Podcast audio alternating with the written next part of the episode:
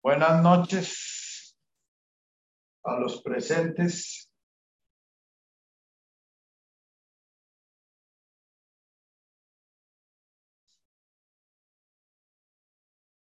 Esta semana hubo dos, dos comentarios en el chat.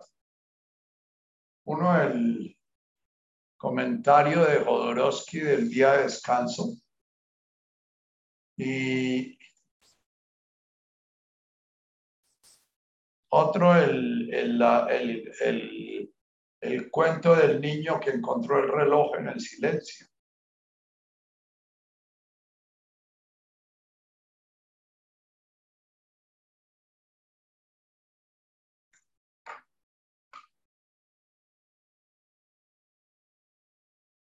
El cuento del niño que encuentra el reloj en el silencio nos está recordando permanentemente nuestra segunda invocación en el Padre Nuestro, el Netkada Shimoch. La oración que, a la que Jesús nos invita es primero un recordarnos la estructura fundamental del universo. El universo es una manifestación del amor, Avum, en sus mil formas, y todo el orden que se manifiesta en él está entrelazado, entreverado, tejido, urdido con la dinámica del amor.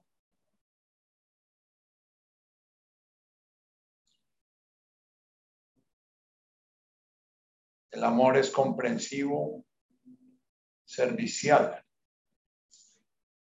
Lo perdona todo, lo acepta todo.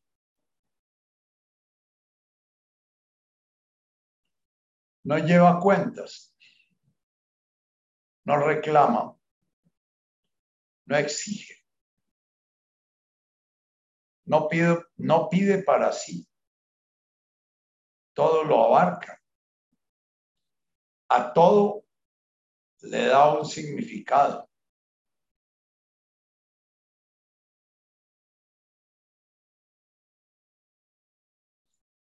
Y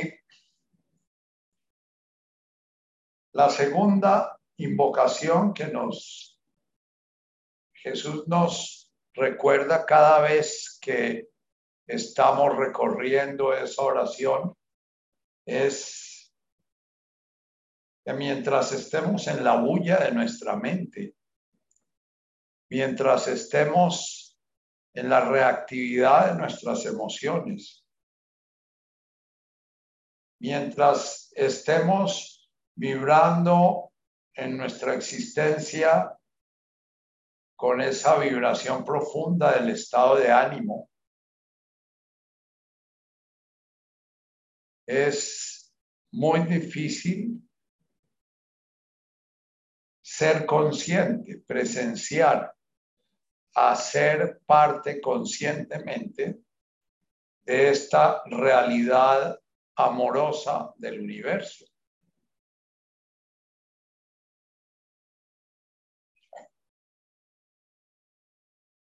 Hay una diferencia profunda entre la espiritualidad y la religiosidad. La religiosidad puede llevar a la espiritualidad, mas no toda persona religiosa está recorriendo ese camino de netkada, de silenciarse, de vaciarse, de entregarse, de soltar todos sus patrones de interpretación de realidad, netkada,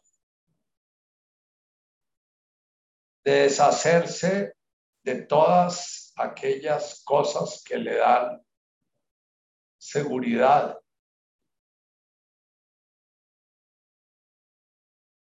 netkada, El Netkadak hace alusión al texto que publican en el chat de Jodorowsky. Todo lo que Jodorowsky dice en ese texto es que nos vayamos silenciando de la identidad que tenemos con nuestro nombre, de la identidad que tenemos con nuestra familia, de la identidad que tenemos como pareja, de la identidad que tenemos como padres, de la identidad que tenemos como hijos,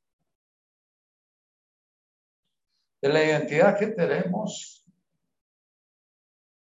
como compatriotas, de la identidad que tenemos como correligionarios.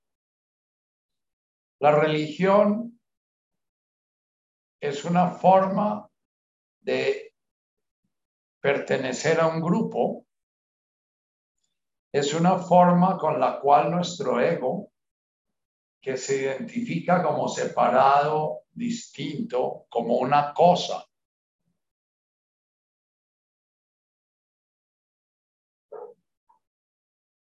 genera un vínculo, se religa, se liga a un grupo de personas que creen en una cosa, en una cosa en común.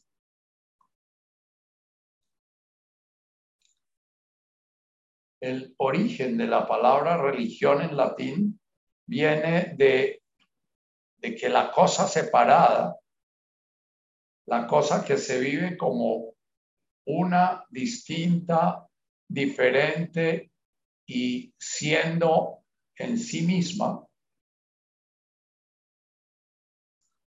vuelve a identificarse con el uno, abandona su identidad separada.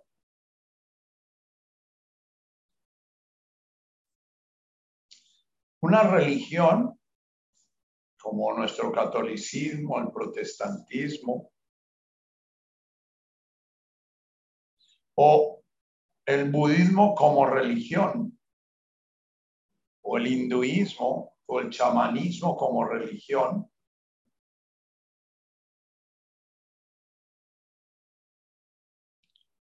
puede en un momento determinado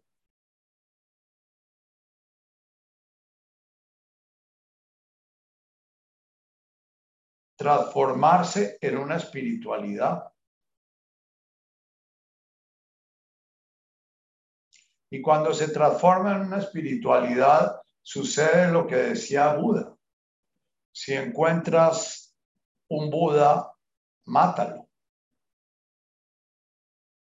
Cuando nuestra religión se transforma en espiritualidad, desaparece como religión. ya lo que nos da significado de ese camino no es el dogma, no es el sentir que hay muchas personas que creen lo mismo que yo creo, no es el sentir que tengo garantizado el cielo porque pertenezco a la religión que sí va a ir al cielo, sino es ir cayendo en esta segunda frase del Padre Nuestro, Netkada. Abandona tus seguridades. Abandona tus certezas. Abandona tus metas. Abandona tu niño bueno.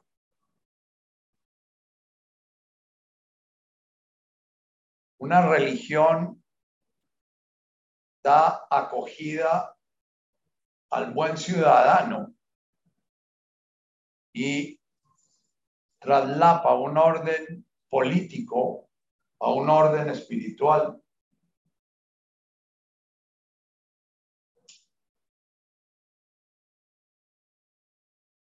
El orden político es un orden en el cual si uno cumple con las pautas del grupo y si uno está de acuerdo con las pautas del grupo,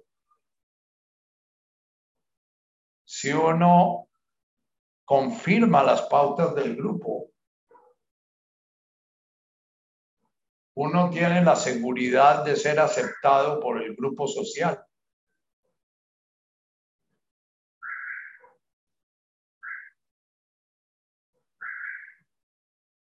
La espiritualidad nos lleva permanentemente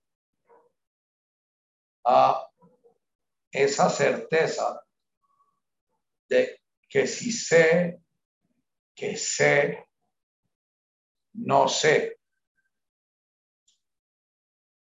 Que cada vez que estoy muy cierto en algo, es posible que la vida me dé un soplo y me quite la certeza pronto.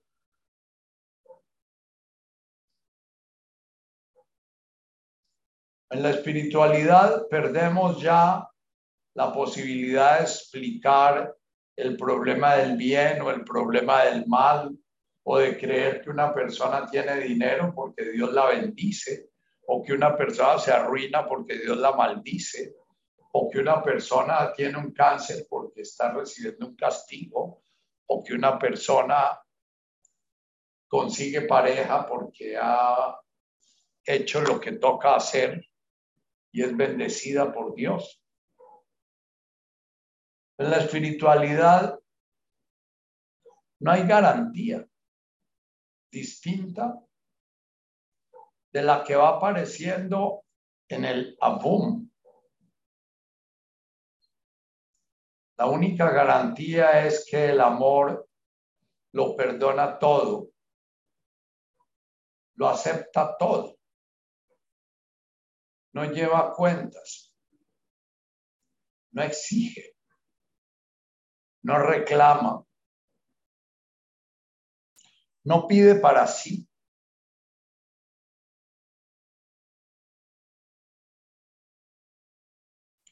La espiritualidad basa su certeza en la incertidumbre la fe religiosa es un conjunto de dogmas, un conjunto de comillas verdades que acepto y en la medida en que acepto puedo recibir un premio.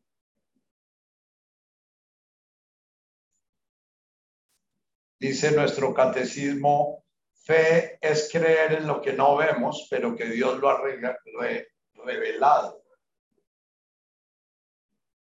En últimas, fe es creer en lo que los sacerdotes, los que son administradores de lo sagrado, dicen que tenemos que creer. En la espiritualidad hay una permanente incertidumbre con un telón de fondo que va poco a poco aclarándose, que es la certeza de la gracia y la certeza del amor.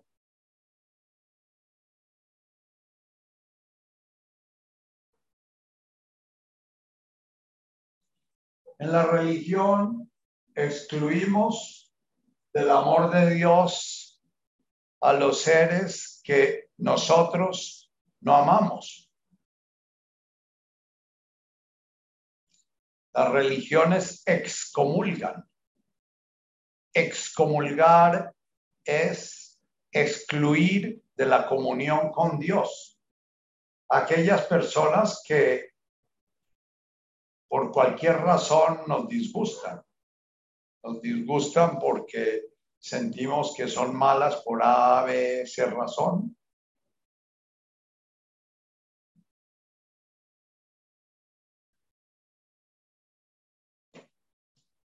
En la espiritualidad nos abrimos a la experiencia de una forma consciente y de esa forma consciente nos damos cuenta si la experiencia que estamos viviendo nos lleva a sentirnos más diferentes, más distintos. Suena feo en español, más distintos, porque uno aparentemente no puede ser más o menos distinto. Si yo comulgo y recibo el sacramento de la comunión y siento que por eso soy diferente de los que no comulgan, o si no comulgo y me siento diferente de los que comulgan. La experiencia que estoy teniendo en ese momento es una experiencia de lejanía, de afirmación de mi diferencia.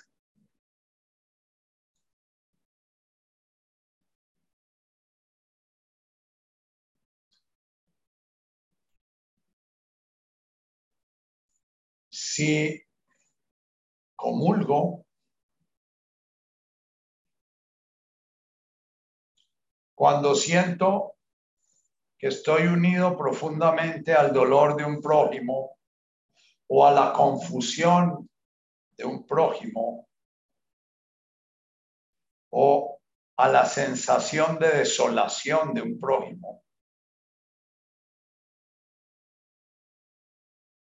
Esa comunión está apuntando en la dirección de la unión, yo soy uno.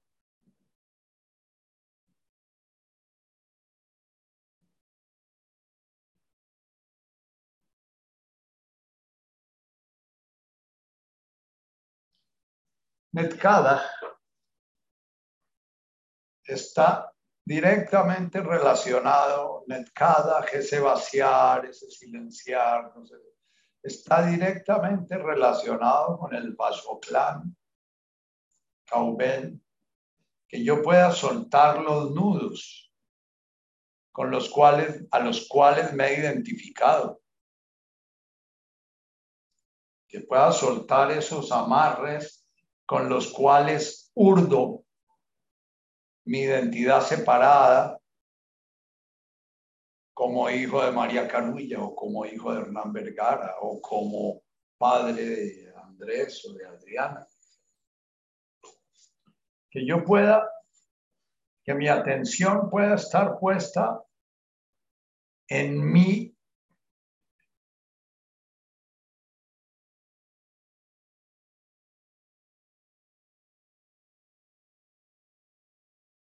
Sevianaj, dice nuestra última frase del Padre Nuestro. En mi integración profunda, en mi descubrir que lo que yo oigo, lo que yo veo, lo que yo siento, es lo que yo soy.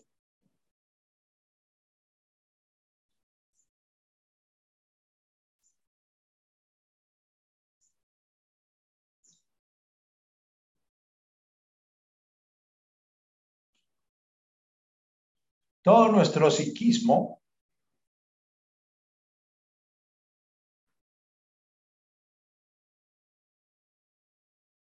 funciona en la dirección de generar la diferencia entre la criatura que soy yo y las demás criaturas.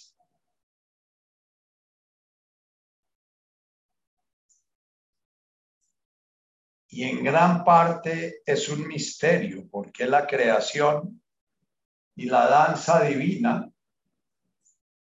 pasa por ese paso de la individuación. Filosóficamente puedo decir que tengo que individuarme para poder desde la conciencia de ser una criatura única, distinta y diferente, desde ese contexto diferenciado, poder contemplar y gozar la unidad de la creación que me contiene.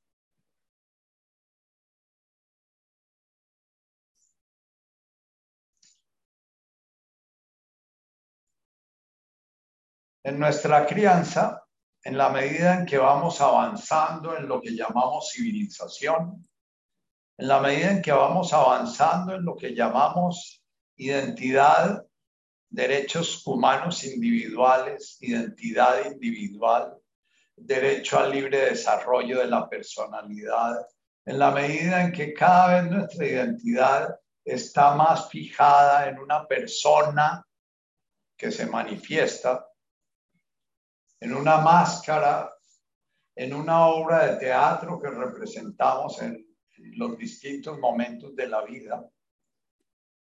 En esa medida nos va costando más trabajo llegar a ese Nehuaisibianaj, a ese sentirnos uno con el prójimo, con la prójima, con, con, con todo lo que a través de esta existencia individual la conciencia divina vive. Nehuesiviana Haikana de Boasmaya Afbaraja de esta forma si nos vaciamos. Y una vez vaciados de esa identificación con la individualidad, con la forma individual, podemos poner nuestro poder personal al servicio de ese amor universal, al servicio de ese amor que urde el universo, desde las partículas cuánticas hasta los infinitos agujeros negros, dándoles un orden que como criaturas y partes de ese orden no comprendemos, pero que lo que nos plantea Jesús es que podemos, aunque no hagamos una comprensión intelectual, podemos hacer una comprensión amorosa de ese universo. Tete Malkutaj.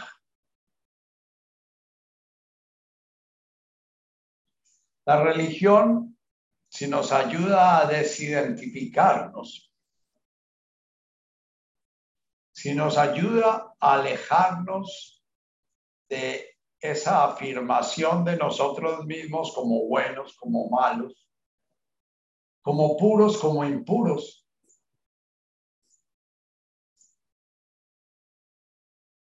como comulgados o excomulgados. como perdonados o no perdonados. Puede devenir, puede llegar a ser espiritualidad. Mas la religión sí la usamos para afirmar nuestra salvación individual, para, para afirmar nuestra diferencia, para nutrir nuestros juicios. para alimentar nuestra separación. Nos va a alejar más y más de aquella meta para la cual de alguna manera fue creada en la conciencia humana.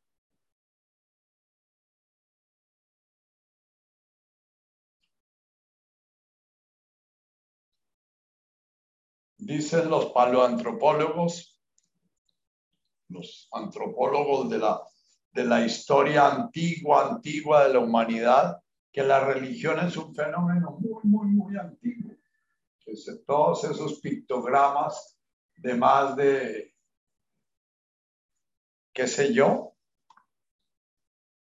cuatro, seis, ocho mil años, que se pierden ya en, en la historia no, no conocida claramente, sino sencillamente rastreada por rastros, hablan de esa búsqueda de semejanza, esa búsqueda de integración, esa búsqueda de unión del hombre con el espíritu del animal, con el espíritu de la montaña, con el espíritu de la planta, del hombre con el espíritu de el cielo, del agua, del fuego.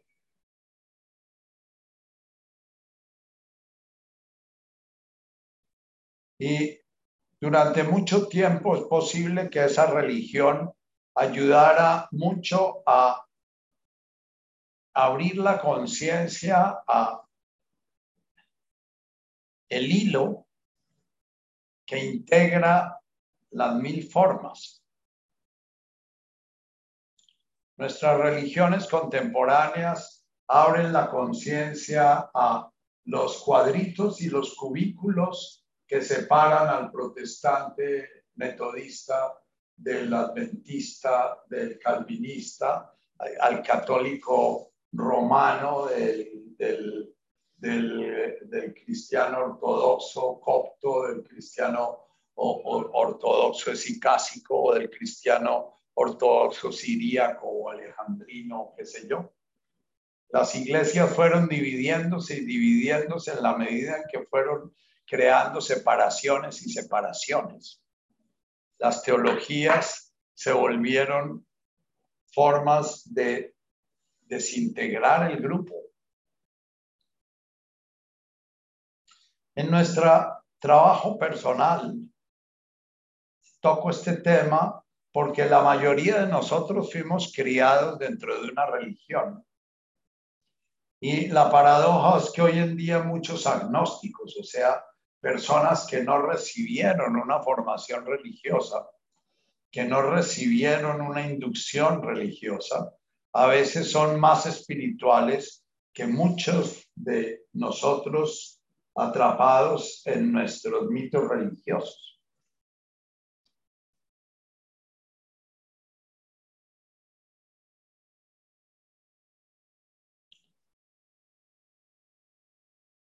Hoy en día se habla mucho, mucho de unas plantas que se llaman enteógenos.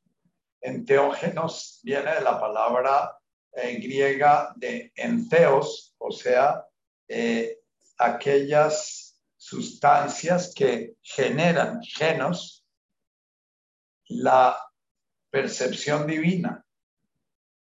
Y lo que generan los enteógenos es la disolución de la personalidad individual, la disolución de la conciencia permanente de mis diferencias.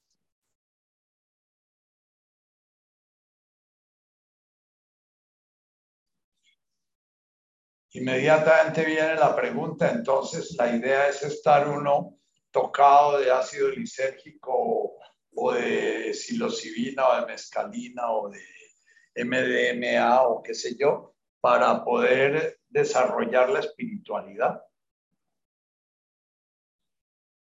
Estas sustancias nos muestran lo que es la conciencia espiritual que aparece cuando se disuelve esa maquinación permanente del ego al servicio de sentirme separado, distinto, diferente, etc. Muchas personas después de hacer una experiencia enteogénica eh, comienzan a cambiar sus vidas. Otras sencillamente se quedan adictas a la experiencia porque es una experiencia de una plenitud muy grande. Sin embargo, si siguen usándola, de golpe lo que pasa es que se vuelve como la religión, algo con lo cual afirman su separatividad, su, diferencia. Comienzan a sentirse muchas veces loquitos. El loquito es una persona a la que quiero mucho yo porque soy medio loquito y he vivido mucho en mi vida profesional en relación con los loquitos. Y los loquitos son personas que tienen capacidad de percibir la unidad del universo, pero de percibirse completamente disociados y separados dentro del mundo fenoménico del el entorno. Y es una forma de vivir muy dolorosa porque estamos siempre viendo el entorno como agresivo. La mayoría de nosotros somos un poquito loquitos, ¿no? Porque nos vivimos defendiendo de los microbios y defendiendo del clima y defendiendo de los cambios políticos y defendiendo de los malos y defendiendo de los atracadores y defendiendo de... Ya en la misma cultura moderna está permanentemente hablando de que hay que andar precavidos y con cuidado, porque es que si uno no anda precavido y con cuidado, la realidad lo atropella.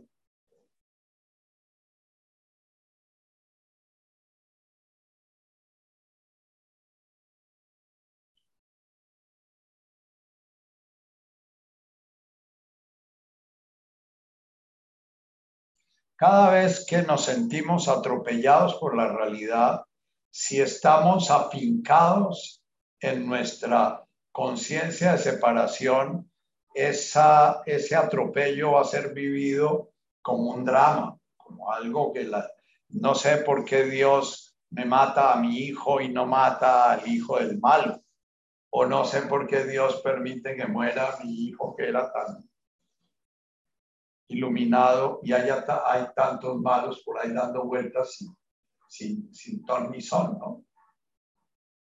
Sin embargo, en el momento en que Tete Malkutaj, en que comienza nuestro mal, nuestro deseo, nuestro anhelo, nuestro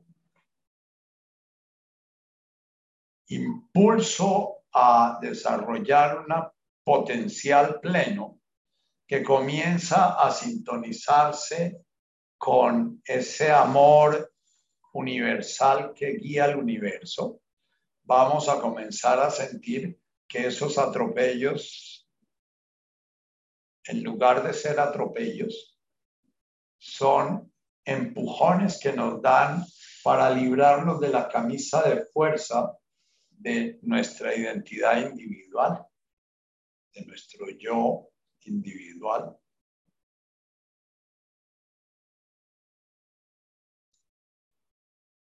La depresión comillas, enfermedad contemporánea frecuentísima que lleva a 20.000 investigaciones y que lleva a la Organización Mundial de la Salud a plantear que es la enfermedad más costosa para el ser humano. En últimas, es un empujón que nos saca de nuestro palacete palacete de murallas hiper fuertes, hiper duras, que nos tienen prisioneros, pero que nosotros sentimos que nos dan seguridad. Y nos comienza a hacer cuestionar qué sentido tiene cuidar y cuidar y cuidar esas murallas nos comienza a invitar a desprendernos.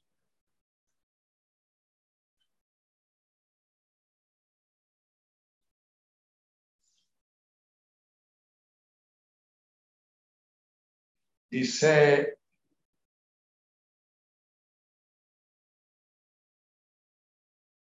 a ver, se me olvidó el nombre, Durkheim, que un hombre contemporáneo, un ser humano contemporáneo, es muy difícil que se abra a una vida espiritual si no se deprime. La depresión es un proceso en el que el ego comienza a sentirse un poquito impotente, comienza a sentir que sus deseos y sus anhelos se le debilitan. Comienza a sentir que los gustos se le desvanecen, pierde el apetito, pierde la libido, pierde el entusiasmo por los proyectos que lleva a cabo, pierde el gusto de su club.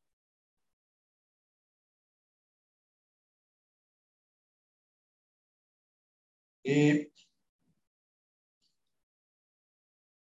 Normalmente va a parar donde un psiquiatra que le da un poquito de prosaco, de solofo, de alguna cosa, y le pone a funcionar su cerebro como si no estuviera deprimido. Y entonces vuelve otra vez a su club y vuelve otra vez al entusiasmo de sus cosas y vuelve a sonreírle a su mujer y vuelve a, estar eh, eh, normótico.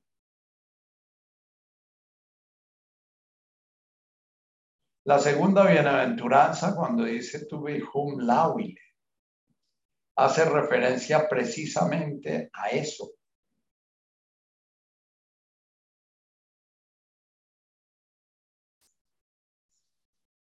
Estamos permanentemente, Metul, pidiéndote temal kutah, netkadach shimoch. Eh, y, y eso nos lleva a Metul Delaje. Metul es una fuerza interior que ayuda a resquebrajar los mecanismos rígidos de nuestra identificación con nuestro estatus, con nuestra patria, con nuestro estatus familiar, nuestro estatus profesional, nuestro ya, el sentido de la vida egoico.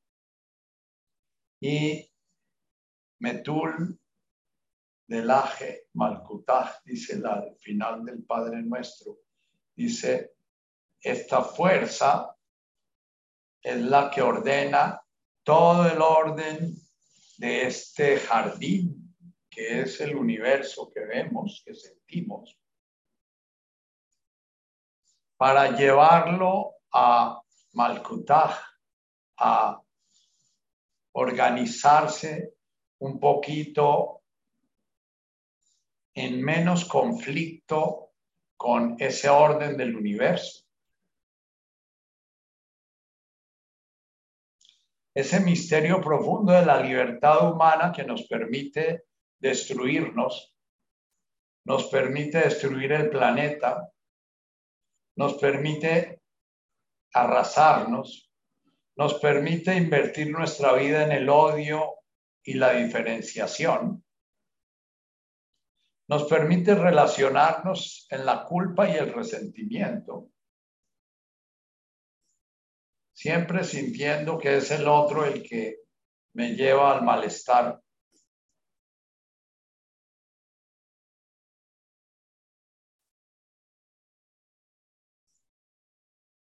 La depresión ablanda eso.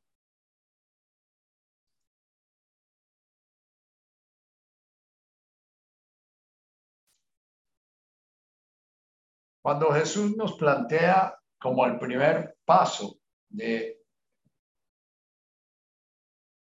el cómo del despertar al reino, al Malkutaj Maya, el estar centrados en nuestra respiración y en el presente,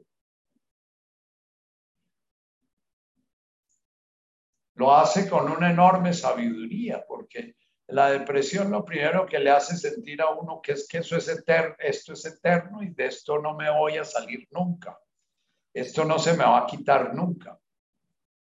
Y si no hemos entrenado para vivir en el presente, vivir, no sufrir el presente, para vivir en el presente sintiendo que yo me voy a quedar aquí anclado en mi presente, respirante, en mi presente como lo estoy viviendo, lo primero que voy a hacer es salir corriendo a distraerme, a meterme en la serie de televisión o a meterme en la vareta o a meterme un, un enteógeno para poder ver a Dios o ya o a buscar pareja si es que no estoy con pareja o a cambiar de pareja es que siento que es la pareja, o a buscar cambiar de trabajo, o a meterme por el hueco al sueño americano, porque es que allá tal vez sí me va a sentir bien, o a huir al antiguo continente, a buscar allá eh, lo que no encontré aquí. Entonces, lo primero que nos plantea es, tuve le más que Baruch, Dilhoni. Arraigate como en la casa que se construye encima de la roca. La depresión, hay muchas depresiones, pero la depresión tiene que ver con algo que hablamos poco en psicología y hablamos poco en, en nuestro lenguaje cotidiano. Tiene que ver con algo muy profundo. Tiene que ver con una sensación de no tener un puesto en el mundo, con una sensación de ser como un estorbo, como una sensación de estar sobrando. Tiene que ver con nuestro cuerpo, la depresión. Hoy en día, la mayoría de textos que trabajan sobre la depresión hablan sobre la ideación depresiva. Sin embargo, cuando nos deprimimos, lo que pasa es que el ánimo, ánimo viene de ánima, de alma. Y alma era lo que antiguamente se refería como la vida. La vida anima a un cuerpo que es un cadáver, es la visión eh, eh, hebrea, la visión de eh, cuando ellos hablan del cuerpo que no está animado por la vida, hablan, usan la palabra cadáver. Y nafsa, que es como un poquito la visión de lo que llamaríamos hoy ego o yo o alma, porque ellos no diferenciaban mucho eso, no se habían psicologizado tanto. ¿ya? Era lo que, lo que animaba. En el yoga se habla de un primer chakra, que es el chakra muladhara, en el cual se genera la energía vital, el cual como que eh, es como el sitio, la antena que recibe de la conciencia la energía vital, el aliento vital. Y cuando Jesús nos habla del Lemascan y Baruch, está hablando de ese aliento también, de ese aliento vital. Y hay que afincarse en ese aliento.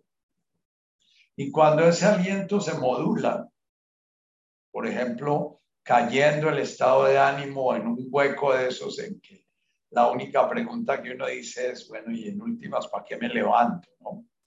¿O qué sentido tiene todo lo que hago? Y hoy en día desemboca muchas veces en el suicidio, porque vivimos una sociedad materialista que el sentido de la vida es tener carro, casa, beca, pareja, hijos, cosas de esas.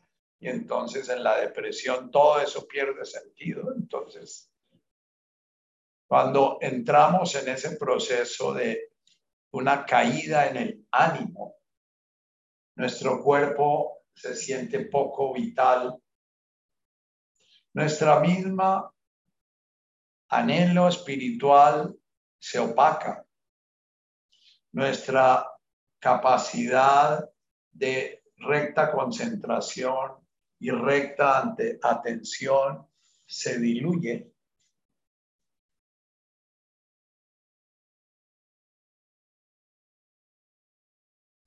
Y a mí me parece muy extraño y todavía no lo entiendo bien, por qué Jesús comienza con esta bienaventuranza, está en el camino el que se arraiga en su respiración y, mantiene su conciencia firme ahí en donde está su, su ánimo, en donde está su espíritu vital, en donde está su conexión con el universo vivo. Y termina con dos bienaventuranzas que vuelven a tocar el ánimo.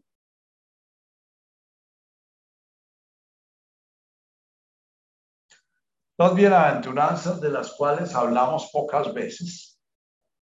La octava bienaventuranza dice, tu beihum lailein, desrep metul genuta.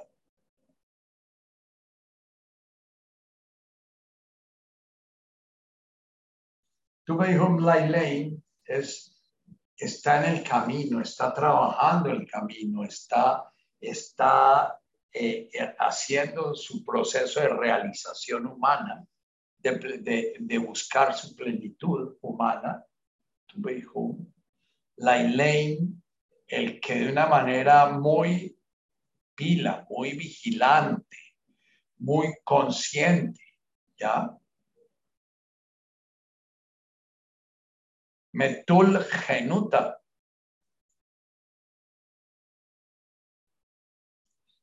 Pero antes del Metul Genuta habla del, del rep.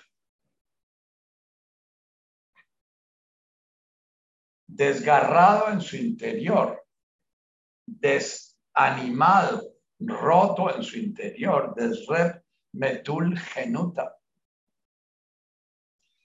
Y este de rep metul genuta lo está llevando metul. Metul es por tanto, pero es una eh, preposición o no una preposición sonido en arameo que habla de una causalidad, de un impulso hacia. De rep metul genuta.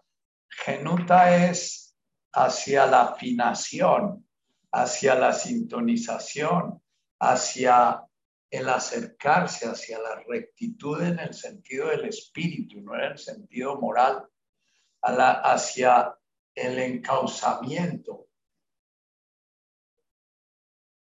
Bienaventurado el que de una forma muy despierta, muy consciente, muy alerta, está siendo desgarrado, volvemos a la segunda bienaventuranza, está siendo tocado en su ánimo profundo, está siendo cuestionado en su sentido profundo de ser. Y este cuestionamiento lo lleva a, a su sintonización, lo lleva a su, al encuentro con su sentido profundo. Dilhoni, y volvemos a repetir, la, consecuencia de ese de metulgenuta es la misma consecuencia de hum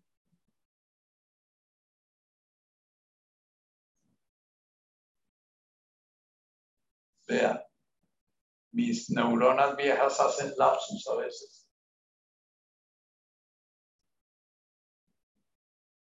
Le mascan y baruch tu el que está arraigado, el en, en su ánimo, en su respirar, en su aliento. Dilhoni Malkutah Dashmaya. Malkutah Dashmaya es esta persona en ese, en ese estado de búsqueda, en ese estado de conciencia, comienza a vislumbrar Malkutah Dashmaya, a vislumbrar, a ser parte de, a, crear, a sintonizarse con su mal, con su poder, al poder del universo.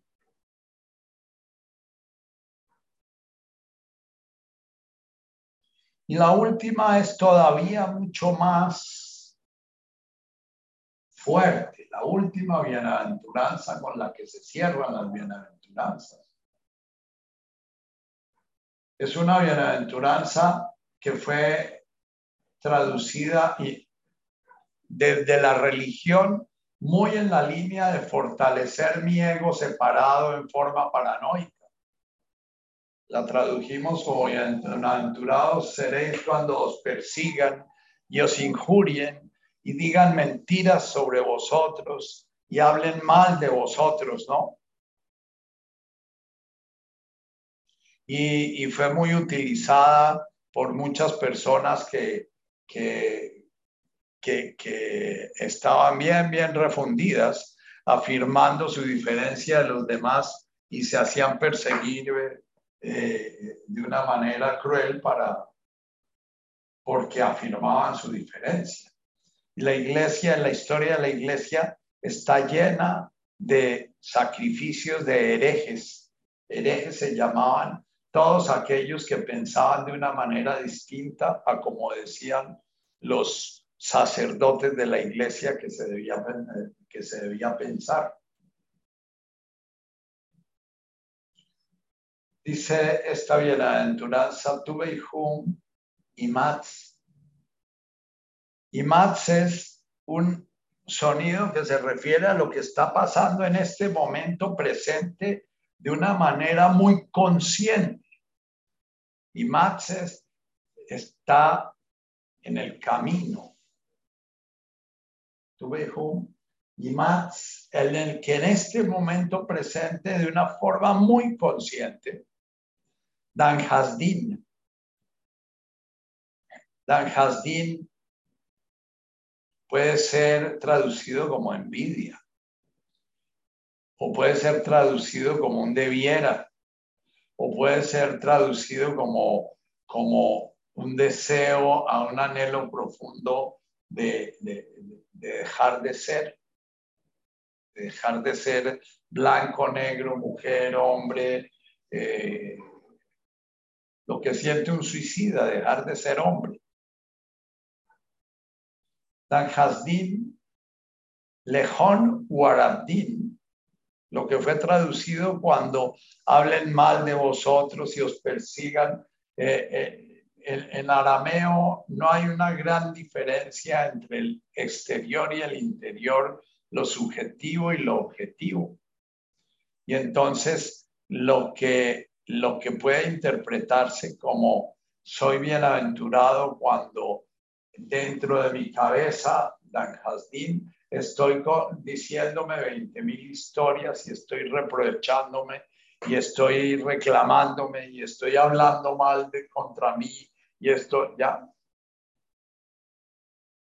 Lejón Wanrin vuelve a afirmar lo mismo, pero ya con un dejo y un cariz de qué es lo que pasa en el exterior, lo que lleva a ese, a ese perseguirse y excluirse y sentirse por fuera de y sentirse cosa que es muy frecuente en nosotros, el estarnos haciendo mil reproches. Tuve home y Mats Dan Hasdin. Dan Hasdin es un estado de, de disconfort con uno mismo, un estado de conflicto profundo con uno mismo, un estado de, de, conflicto profundo con la vida que estoy viviendo, con los compañeros, los prójimos que tengo, con lo, con lo que me rodea. Lejón, Guarantín, Lejón, Guanrim el Eikon, porque esas personas que están viviendo eso, Kulmila Visha, en razón de la inmadurez, en razón de que el proceso de nacer, crecer, el proceso de germinar, el proceso es parte de este juego de la divinidad ¿Por qué, dice Rafael Pombo, por qué Dios no crea de una vez el alma feliz y realizada? ¿Por qué la, la crea de un infinito bien, bien surge un infinito mal? De lo sabio, lo fortuito, de lo justo, lo fatal. ¿Ya? Ese misterio que conmueve a Rafael Pombo en un momento de Dan, das, Dan, Lejón, Guarabdín Lejón Wanrim. Ese poema de Rafael Pombo que se llama Horas de Tinieblas puede ser el poema de la novena bienaventuranza. ¿no? Kulmilavisha Metulatz. Pero entonces vuelve a anunciar ahí Metulatz. Metulatz es, hay una fuerza inherente de la gracia, del amor, que nos lleva de Bagalusa, Bagalusa para mí es una palabra que define clarísimamente la depresión. Es un estado de confusión, es un estado como de, de, desánimo, es un estado como de, de, desesperanza que puede llevarnos a la desesperación o nos puede llevar a al siguiente pedazo de la bienaventuranza. yo llamo la diferencia entre la desesperación y la desesperanza, es que la desesperación nos lleva a la guerra y nos lleva a volvernos de la primera línea y nos lleva a querer matarnos y a querer matar y nos lleva a volvernos Zelenskis defendiendo nuestra patria y defendiendo nuestra identidad o nos lleva a suicidarnos. La guerra es una forma de suicidio. Y la gente va a la guerra con unos entusiasmos terribles porque siente que ahí va a resolver el lío.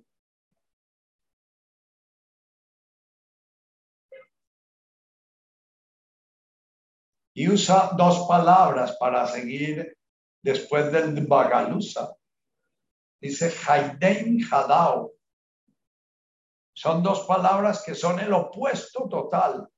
El Haiden es la máxima alegría y el Hadao es la alegría que se siente después de la entrega, la alegría que se siente cuando uno pasó el cuello uterino, logró traspasar el canal vaginal, logró salir y pudo, wow, ese es como el, eh, el sentido de ese Haiden Hadao Warrasu.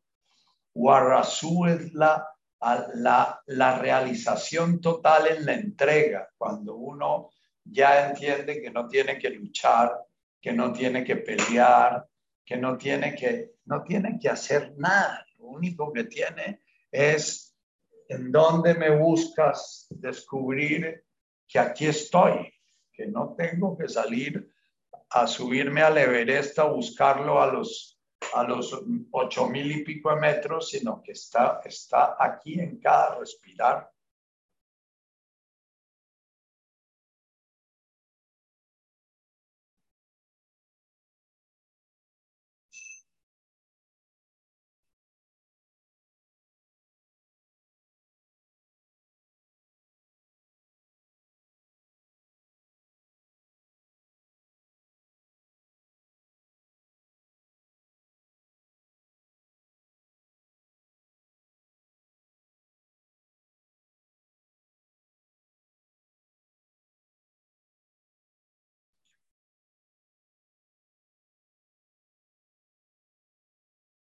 Haidein Hadao Warrasu es el momento más exultante de todas las bienaventuranzas. Es el momento como del, logro final. Dagarkulsgi Bashmaya. Ya no hablamos de Dasmaya, de la primera y de la octava, sino de Bashmaya. Ya no estamos vislumbrando el reino y tratando de despertar al reino, sino que ya somos el reino, ya estamos siendo las raíces y las ramas del reino. Dagarkun Sgi Bashmaya. Dagarkun es como las raíces profundas que se extienden y unen a todo el bosque con todas las raíces de la... Y Sgi son como las ramas, ¿ya? Bashmaya del reino. Ya no estamos, eh, eh, ya cambia el, recuerdan el Bashma de, uh, de Boasmaya, de Boasmaya, el, el, el, B es un sonido que nos habla de nuestro ser manifestándose. Hakana. Volvemos a nuestra última frase del Padre Nuestro de haikana, es una preposición que habla de ser con, de integrar mi ser con otros seres y dejar de ser un ser separado. En mi conciencia, dándome cuenta que mi ser es uno con Hakana Gair,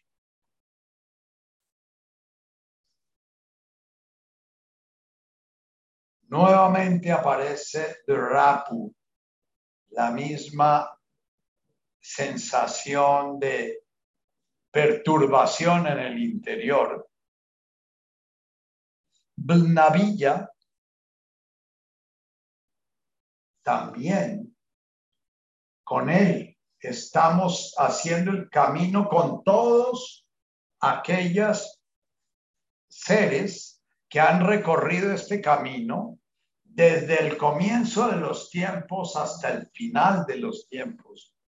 Hakana Geir de Rapo, y que lo han hecho con esta perturbación, lo han hecho con este, eh, con este temor y temblor del que habla Kierkegaard. Nosotros vivimos una cultura rapidocrática.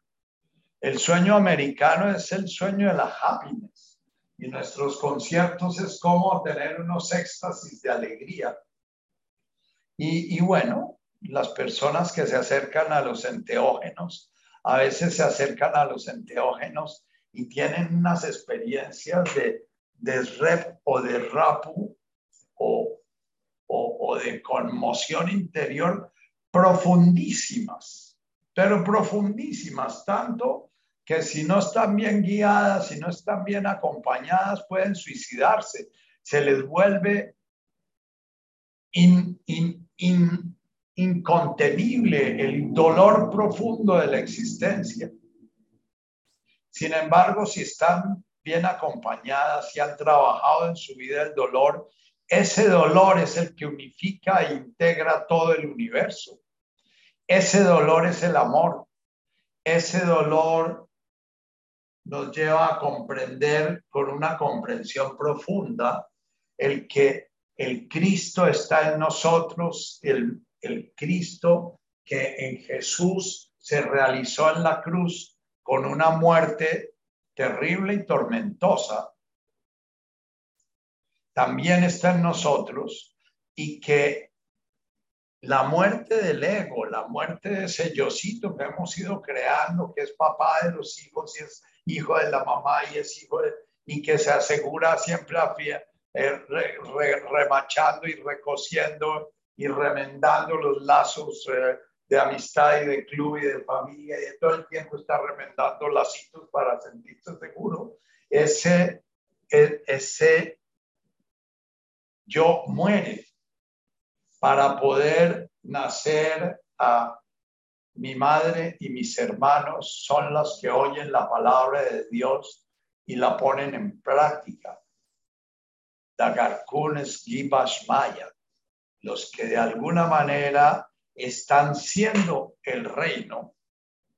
Ya había hablado la, la séptima bienaventuranza que los que siembran la paz serán llamados, serán llamados o son llamados hijos de Dios, son vistos como hijos de Dios, que los que tienen un corazón creyente, un corazón congruente, consistentemente amoroso, son, verán o ven a Dios, que los que son misericordiosos y amorosos son consumidos en la misericordia. Y estas dos últimas bienaventuranzas, lo que nos advierte Jesús es que no es un viaje de enteógenos feliz y gozoso la realización del reino, aunque el hongo lo puede llevar a uno a esa, a esa experiencia de realización una con el universo. Y puede ser una puerta para comenzar a hacer el camino.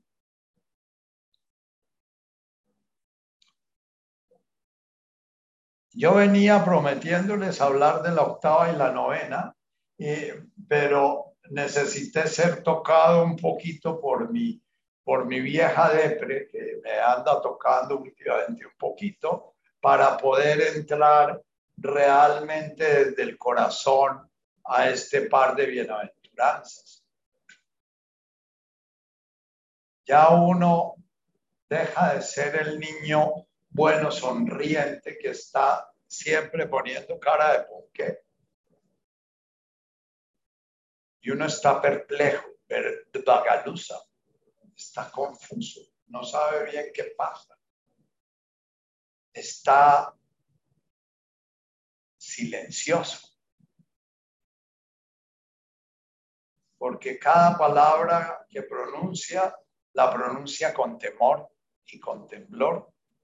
Porque sabe que está apuntando a algo, pero que no está diciendo realmente aquello a lo cual apunta.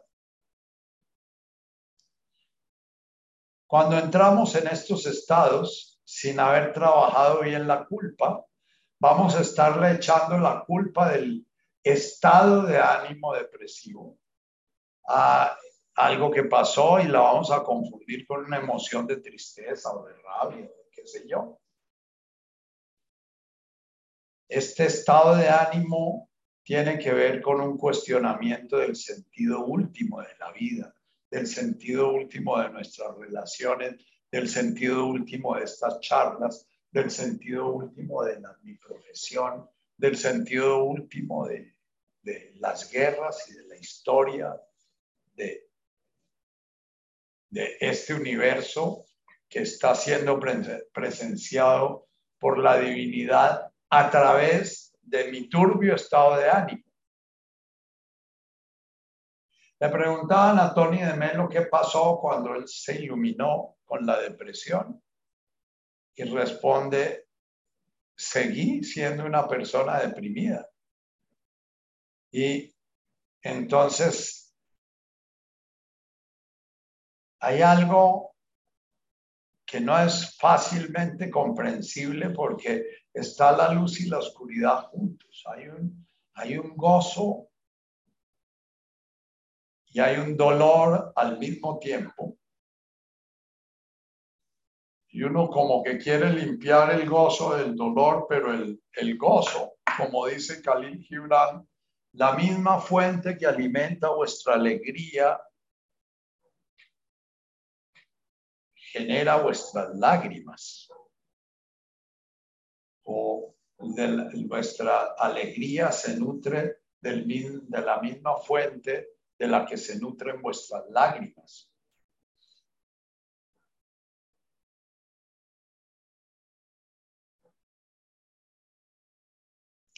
Estas dos últimas bienaventuranzas hacen muy poca parte de las enseñanzas y de las predicaciones. Son muy psicológicas, son muy, muestran mucho a un Jesús que vivía en la profundidad de su reflexión a un Jesús que tenía profundamente en cuenta la condición humana.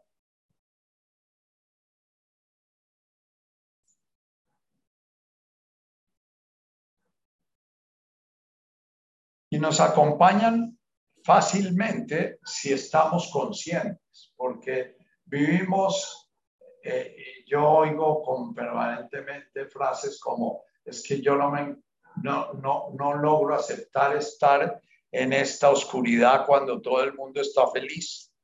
Yo no puedo aceptar estar en esta dificultad de pareja cuando todo el mundo tiene unas relaciones divinas. El juego social precisamente está hecho para distraer este desrep, para distraer esa hambre y sed de Havnei Watse Lejanuta. Ese de Rep Metul Genuta.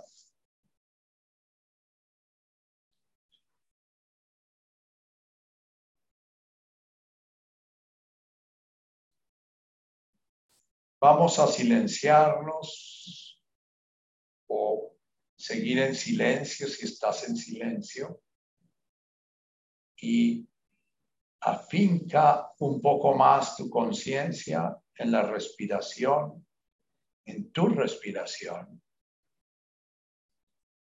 dándote cuenta que en tu respirar estás comulgando, entrando en comunión con el universo entero Inspiras.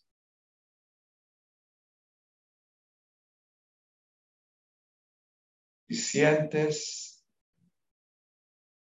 esa conciencia que presencia la existencia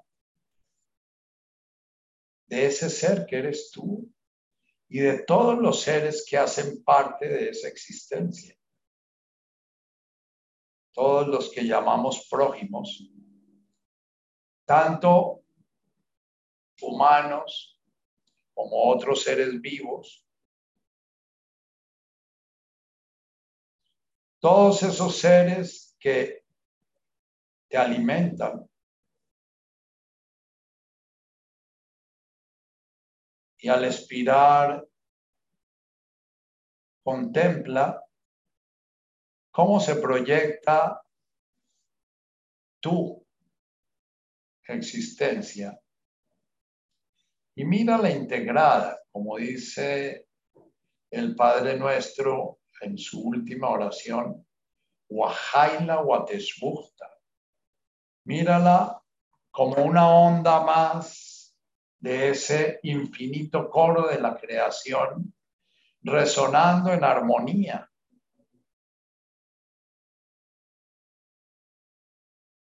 Con todas las criaturas.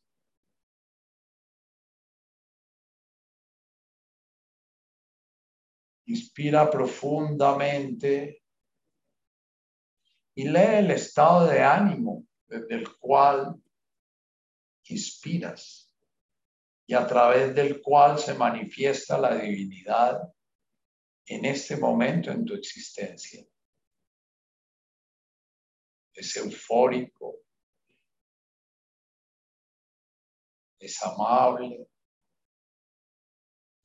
es desgarrado, es adolorido, es difícil, es suave, fácil.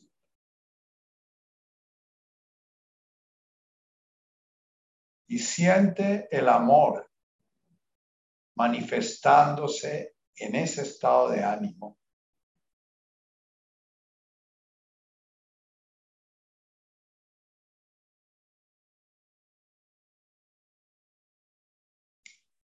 Respira profundo.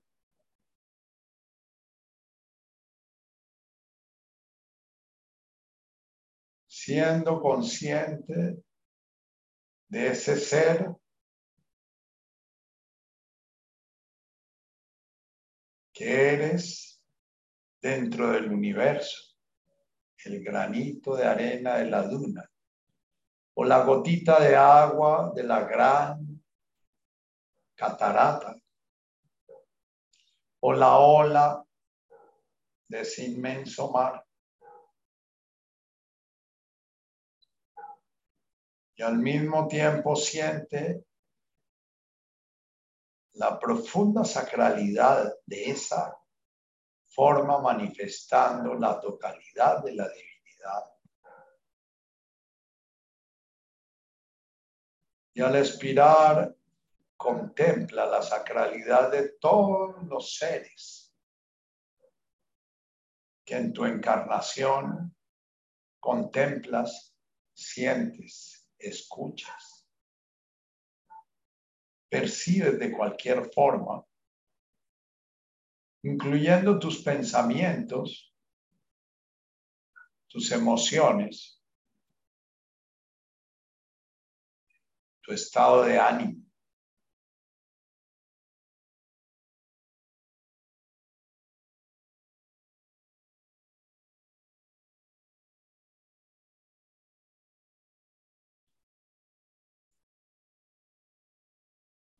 Imagina al inspirar una pieza de arte sacro con su bajo continuo, ese sonido que marca el sonido de fondo, el estado de ánimo de esa pieza.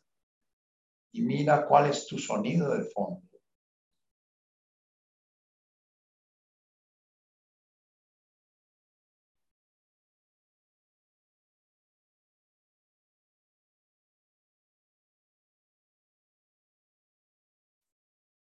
Y al expirar, date cuenta qué emociones están presentes en este presente, qué pensamientos.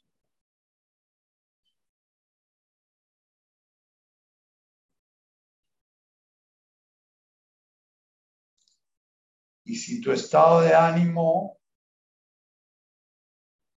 te está guiando hacia la unidad o está llevándote a sentir separado, distinto, separada, diferente.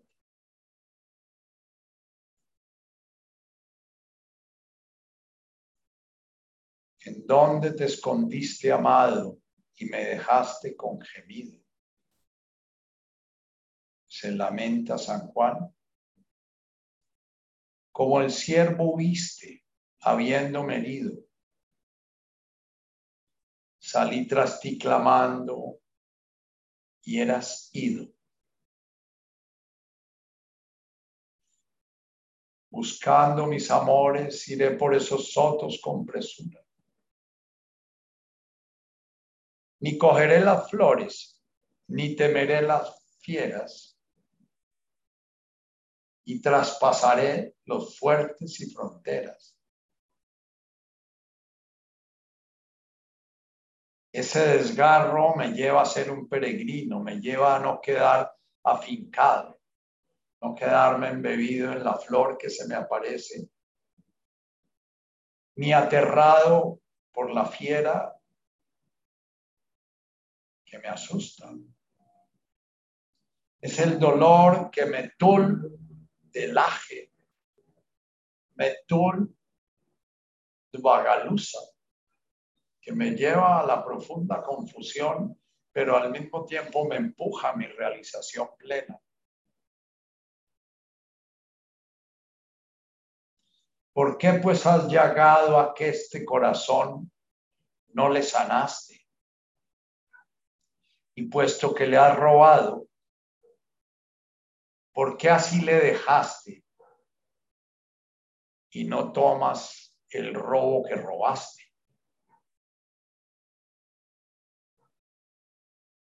Acaba de sanarme ya de vero. No quieras enviar de ti más mensajeros que no pueden decirme lo que quiero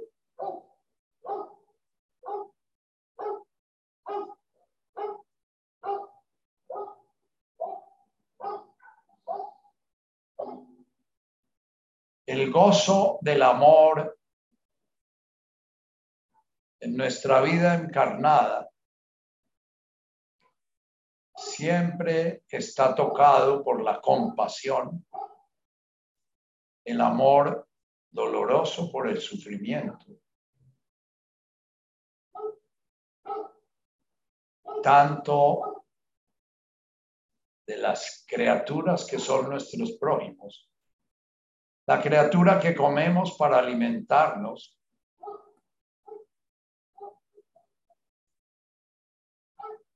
La criatura que se frustra con nuestra presencia.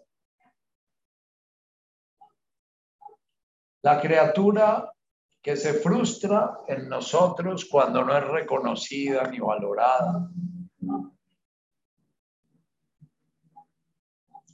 Y ese dolor y ese sufrimiento nos lleva a ese estado de ánimo que cuestiona todo. Inspira, siente la vida. Y al expirar, contempla todas las criaturas que te rodean y el dolor que las une. Como nos decía Buda, el dolor es inherente a la vida. El ciervo que tiene que contener su sed mientras el león no coma.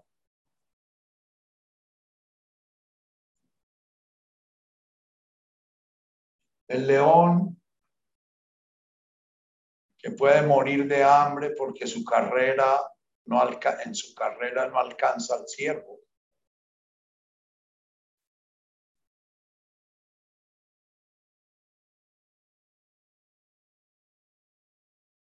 Y allí se está realizando el misterio de la divinidad amorosa manifestándose.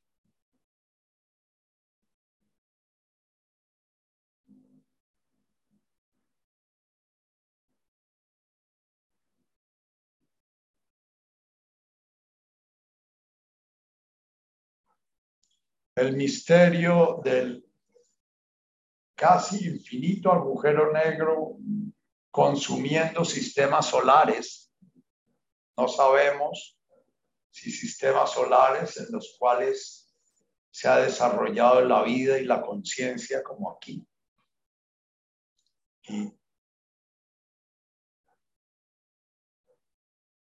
Y, nuevas estrellas naciendo que permitirán en los eones nuevas criaturas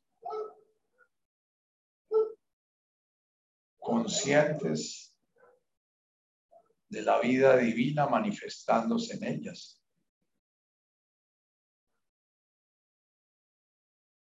Y mírate en tu infinita pequeñez, en estos eones, en el tiempo y en el espacio, y en tu infinita sacralidad,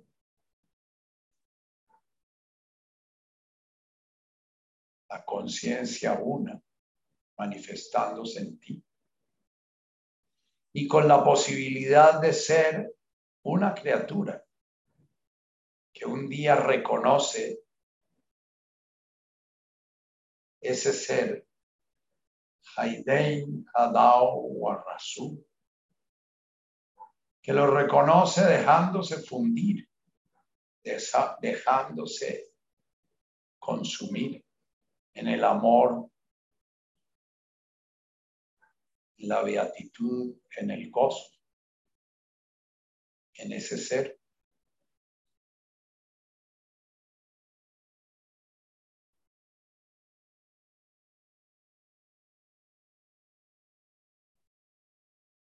Y cada vez que pronuncias la oración del Señor, el Abum de Guasmaya,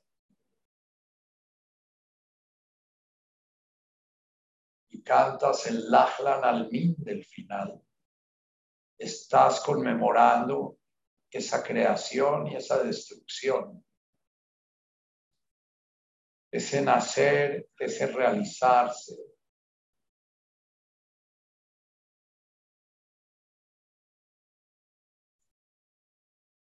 En el mundo de la forma, como danza de la conciencia que permanece.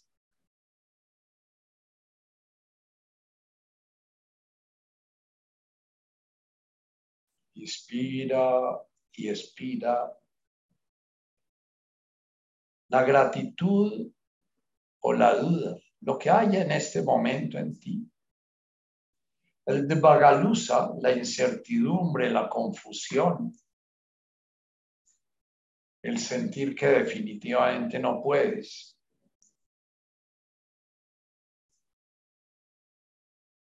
Y entrenarte permanentemente en la posibilidad de cultivar la desesperanza para poder guarrazú, para poder entregarte gozosamente. Yo no pudo, Padre, en tus manos entrego mi espíritu. De Bagalusa es ese por qué me has abandonado. Ese momento de confusión última antes de la realización de la certeza, que no tiene nada que ver con nuestra inteligencia ínfima, chiquitica, de granito de arena.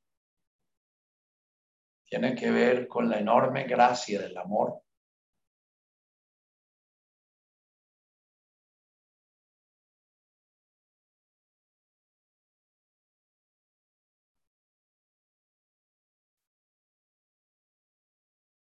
Cuando la depresión te lleve al silencio, Recíbelo.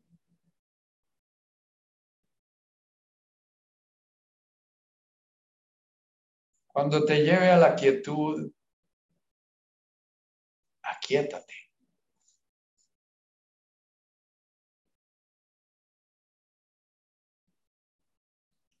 Aunque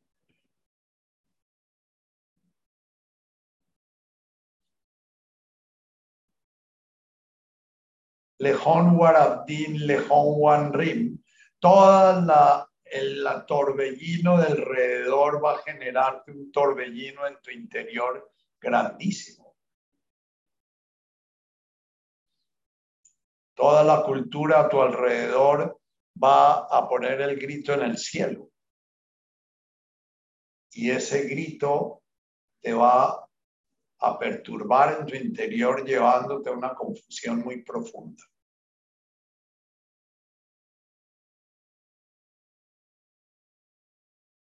ábrete a ella.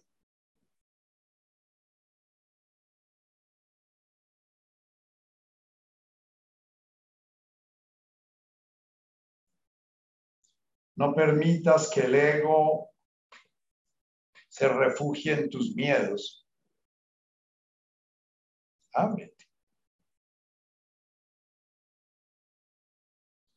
Arraigado en tu respirar, tu veijum, de Maskane Baruch, Dilhoni Malkutachtas Maya. Tu Beihum Lawile, de Hanon Netbayom, te abres a ese desgarramiento interior.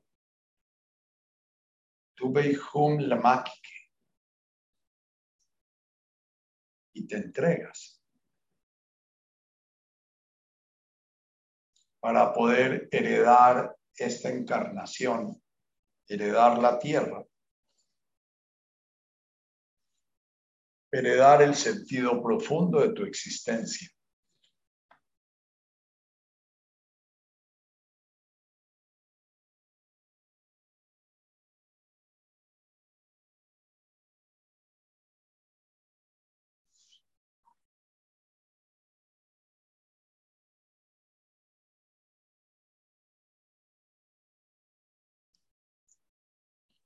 Ya este podemos